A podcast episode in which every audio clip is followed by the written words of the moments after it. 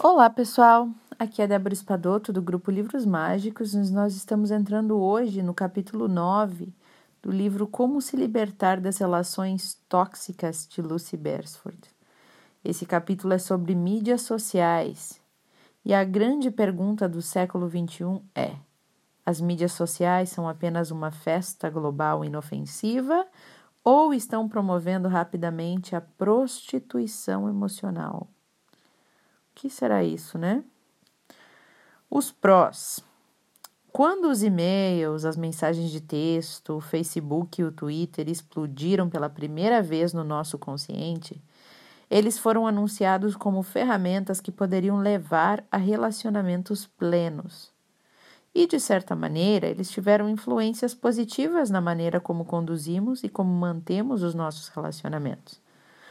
Fazemos contato regular com pessoas de todo o mundo, com vidas radicalmente diferentes das nossas, e se e quando nos encontramos frente a frente, estaremos tão atualizados sobre a vida um do outro que já poderemos mergulhar de imediato em uma conexão mais profunda.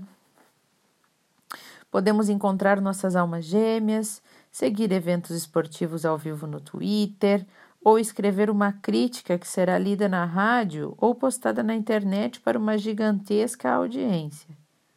Se gostamos de um livro, podemos entrar em contato com o autor que se, que se encontra do outro lado do mundo.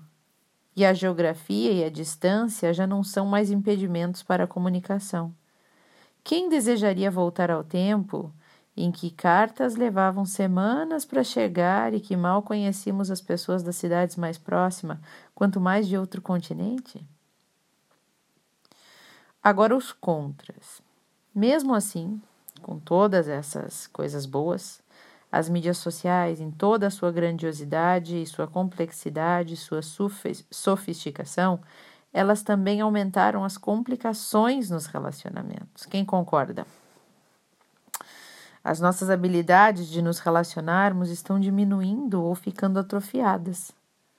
Podemos nos esconder atrás de um perfil de uma rede social para poder evitar relacionamentos autênticos, poder evitar relacionamentos face a face nas nossas vidas.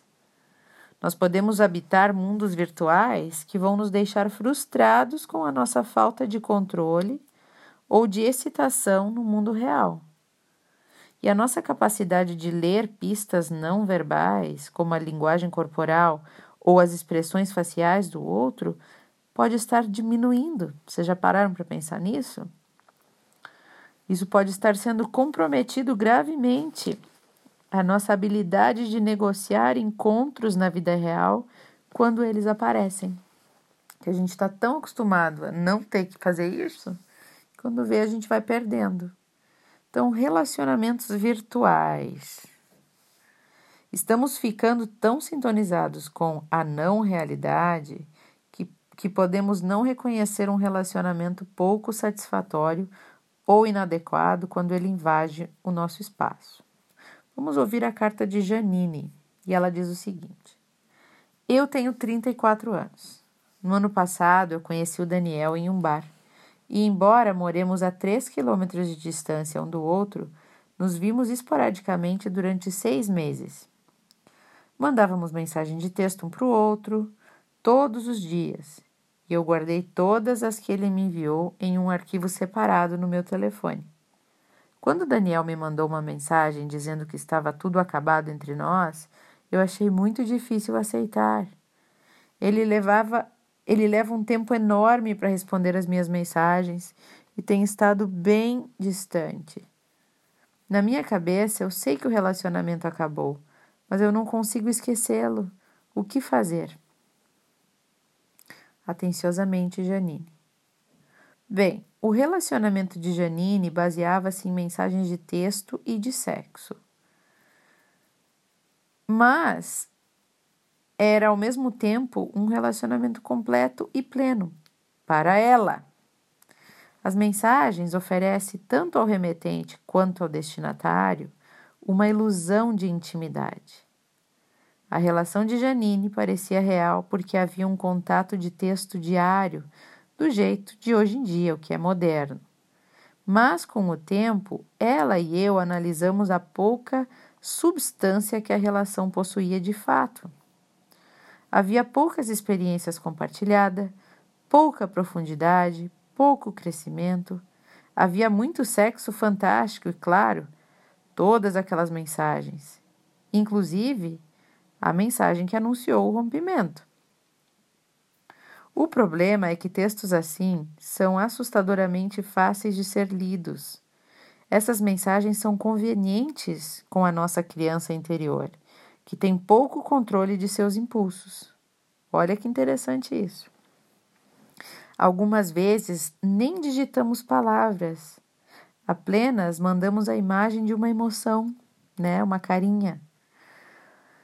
E isso contagia, né? Mas será que a pessoa está fazendo aquela carinha na vida real? Ou, ela, ou é mais fácil de mentir por mensagem, né? De, de sentir o que não se sente.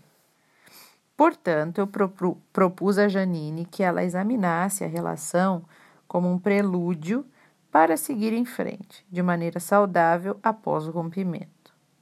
Fiz com que se desse conta de que estava usando os textos guardados no arquivo do telefone como uma forma de não prosseguir. Isso foi difícil, porque Janine, para ela, o arquivo das mensagens parecia real. Podia consolá-la quando ela ficava triste. Talvez até mais do que o próprio Daniel poderia, né? E ela levou seis meses para conseguir se desapegar daquele arquivo e apagar completamente.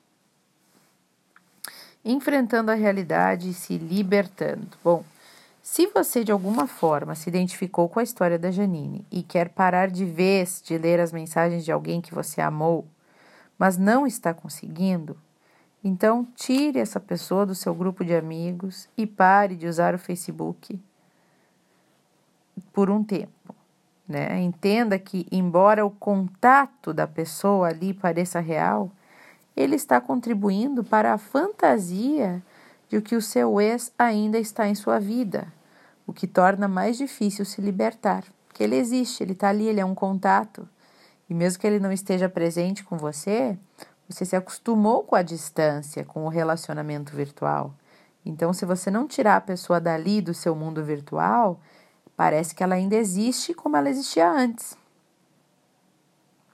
Então, a dica é: dedique-se a outras atividades para se desapegar do seu celular para se desapegar do Facebook e do Twitter.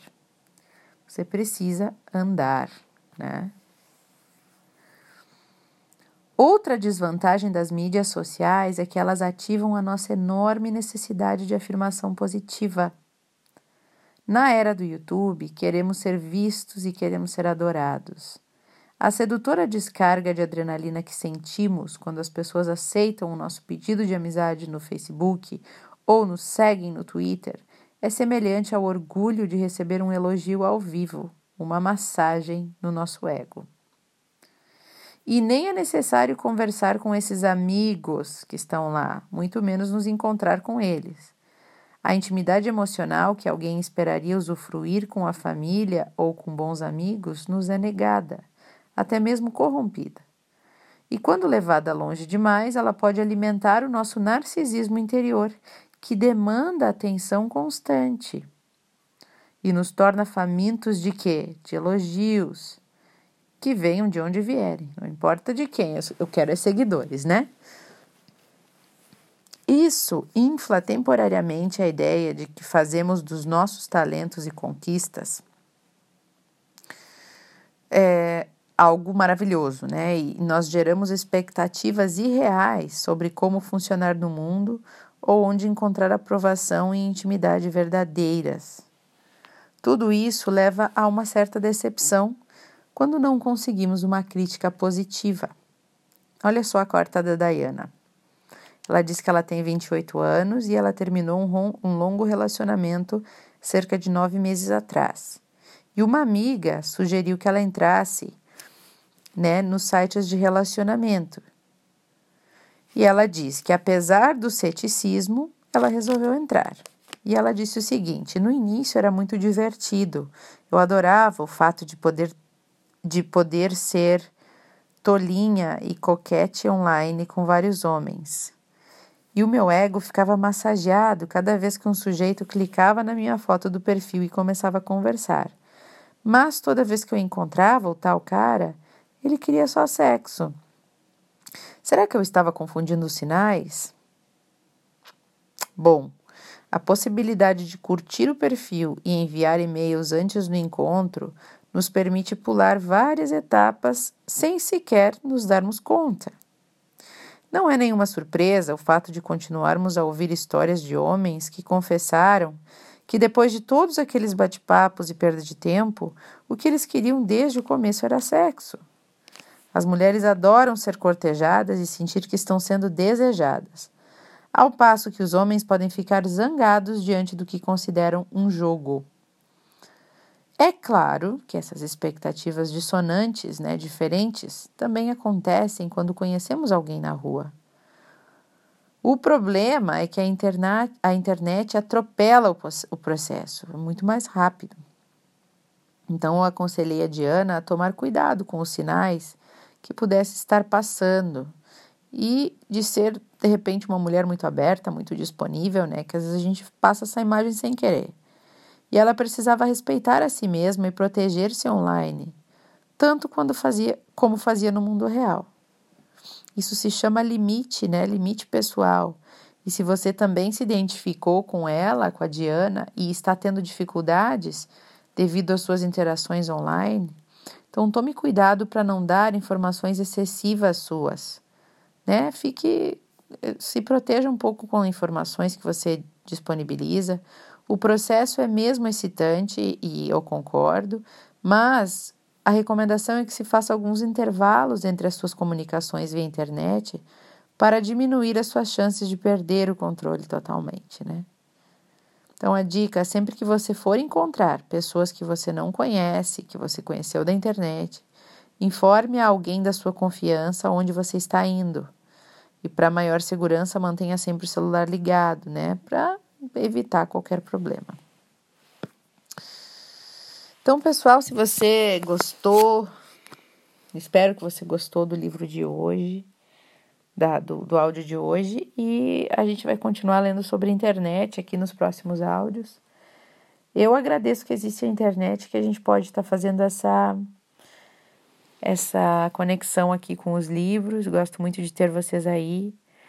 E de, de, às vezes eu tô aqui no outro lado do mundo, hoje eu tô aqui na Finlândia lendo para vocês e pensando, ai, ah, que bom que tem gente aí do outro lado, né?